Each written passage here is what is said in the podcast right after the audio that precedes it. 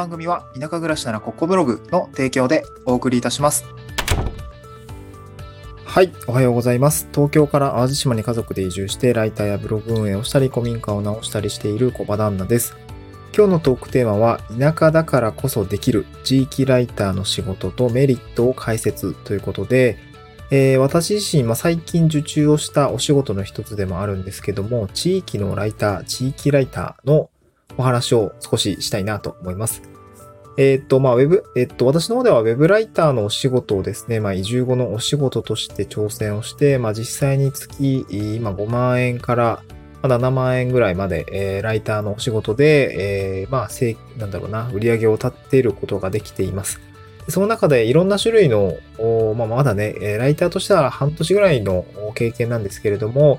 えー、SEO 記事のライティングだったりとか、インタビュー記事のライティング、えー、あとはホワイトペーパーの受注だったり、まあ割となんか幅広なあライティングの経験が、あなんとなく、まあ、狙ってできていたっていうところもあるんですけども、えー、できてきました。で、その中で地域ライターというお仕事ですね。こちら若干毛色違うんですけど、えー、仕事の種類としては受けることができましたので、まあ、こちらのですね、まあ、なんか特徴なんかも解説をしつつ、まあ、どういうお仕事なのかっていうところとメリットについてお話をしたいなと思います。はい。まあ、田舎に移住したら仕事とかなくなっちゃうなとかね、えー、収入下がっちゃうなって方はですね、まあ結構これ狙い目だったりもするので、まあぜひ聞いてみていただければなと思います。先に前半でですね、地域ライターって何っていうお話をして、その後地域ライターのメリットについてご紹介をしたいなと思います。まあ、あとはですね、えー、私が受けた実際に受注したあ内容だったり経緯みたいなところを少しまあぼやかしながらですけれども解説をしていきたいと思います。はい。ではですね、地域ライターのお話ですね。これ、地域ライターって何かっていうとですね、地域情報サイトだったりとか、地域に特化したメディアのライターのお仕事ですね。うん。で、例えば、地域特化メディアであれば、まあ、例えばこんな記事を書くライターを募集しているかなと思います。ちょっと事例を挙げるんですけれども、例えば、地域にできた新しい飲食店を取材をして、まあ、レポートする記事ですね。うん。まあ、なんか行ってみた系の記事だったりもしますね。あとは、地域にある観光スポットを解説する記事とか、あと地域で開催されるイベントですね。こちらを紹介するような記事だったりとか。うん。まあ、あとですね、地域にある美容院だったりエステサロン、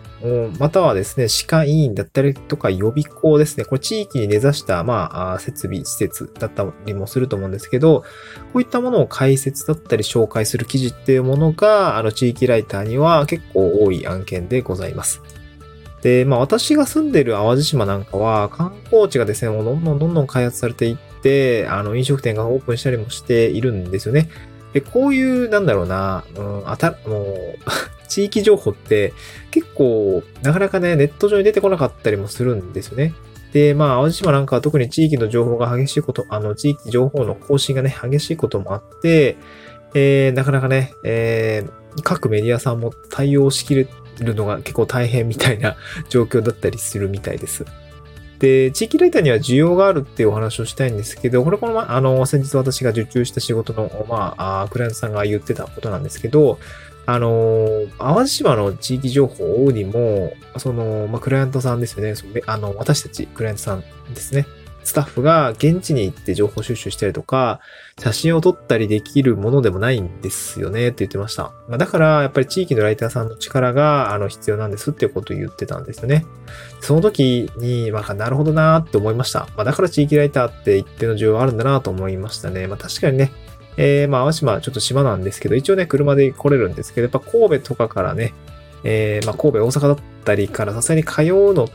まあ、毎回毎回は大変だよな、とかね、コストかかったりもするし、時間もかかったりもするし、やっぱり現地のことを記事にするにしても、現地のライターさんの方が情報早かったりとか、まあ、コストもね、少なく情報量も早いっていうことで、えー、こういった、あなんだろうな、クライアントさんにとっては、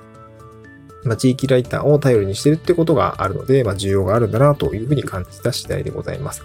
なので、地域ライターって、まあこういうですね、地域に根ざした、あなんだろうな、情報を、まあメディアに起こしていくっていうお仕事ですっていうことですね。うん。はい。続いて、地域ライターはライバル少ないから仕事が取りやすいよっていうお話もしたいなと思うんですけど、まあ実際にですね、ライターに挑戦してみて、まあ地域ライターは仕事が取りやすいんじゃないかなと感覚的には、あだからありますね。あの ちょっとこれ、ウェブライターの市場について補足したいんですけど、まあ、ウェブライターの仕事ってどこでもできるのがメリットですよね。で、これ私もすごくメリットとして感じているんですけども、裏を返すとですね、ライター案件の獲得を争うライバルが全国にいるっていう状態になってしまっているんですよね。まあ、例えばですけど、クラウドワークスで、えー、そうだな、まだ、うん、なんからこう、まあ、キャンプにしましょうか。キャンプ製品の、なんか記事書いてくださいって応募が出た時に、これ、め、ライバルって全国、まあないしもう世界的にね、あの、インターネット上で開かれてるんで、みんながライバルになるわけなんですよね。当然条件が良かったらやっぱりそれだけ応募する人って増えますし、まあ、そうなるとですね、希望の案件を獲得するのが相対的に難しくなるっていうことになるんですね。うん。結構そのライター案件に応募しても、なかなか提案文通らないわとかっていう話よく聞きます。で、私が入ってるサロンでも、なかなかですね、あの、20件応募したんだけど、あの、全滅でしたみたいな話もあったりもして、あの、ツイッターでね、検索したりもすると、やっぱ提案文通らないとか、いや、なかなか厳しいね、みたいな、単価が高い、あの、お仕事取りたいんだけど、やっぱどうしてもちょっと応募で、なんだ、応募するんだけどやっぱ落ちてしまうみたいな話ってよく聞くので、いや、なかなかね、そうなるとライターって仕事難しいのかなって思ったりもすると思うんですよね。あの、そこがですね、地域ライターって考えたときに、まあどうなるのかっていうのをちょっと考えてみてほしいんですけど、まずですね、インターネットを通じて全国、まあ世界ですね、開かれて、オンライン上で開かれているので、こういった方たちと大半は戦わなくて済むようになるわけです。うん。地域ライターの案件って結構地域が限定されているので、自分のよく知っているだったりとか、住んでいる地域情報ですね。こちらもメディアですから、その地域に住んでいるライターさんの方がやっぱり有利になります。うん。わかりますよねなんとなくイメージつきますよね。で、地方で活躍するライターさんもやっぱそれなりに多分いる。まあ、地域差が結構あるかなと思うんですけど、まあ、地域が限定されている案件に応募してくるライターさんはやっぱりね、絞られてくるはずなんですよね。うん。で、地域ライターは結構検索して普通に案件出てきたりします。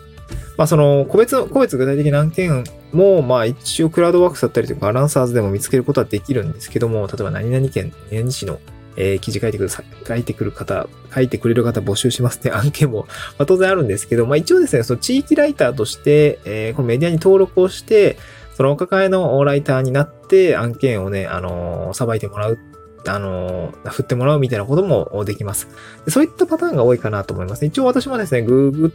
Google 検索ですね。今日スタンド F の概要にブログの記事貼り付けており、えー、いるんですけれども、そこにですね、地域ライターって検索したときに、まあ、どういう感じで出てくるのかっていうのをちょっとご紹介、あの、掲載をしているので、ぜひ見てほしいんですけど、まあ、ありますね。そう、あります。うん。結構募集してるとこあります。で、こういったところで、えー、まあ、あの、なんだろう問い合わせをしていって、まあ、私ライターできます。この地域のことだったら書けますみたいなことで営業していくと、結構ね、えー、お仕事が取れるかなと思いますね。うん。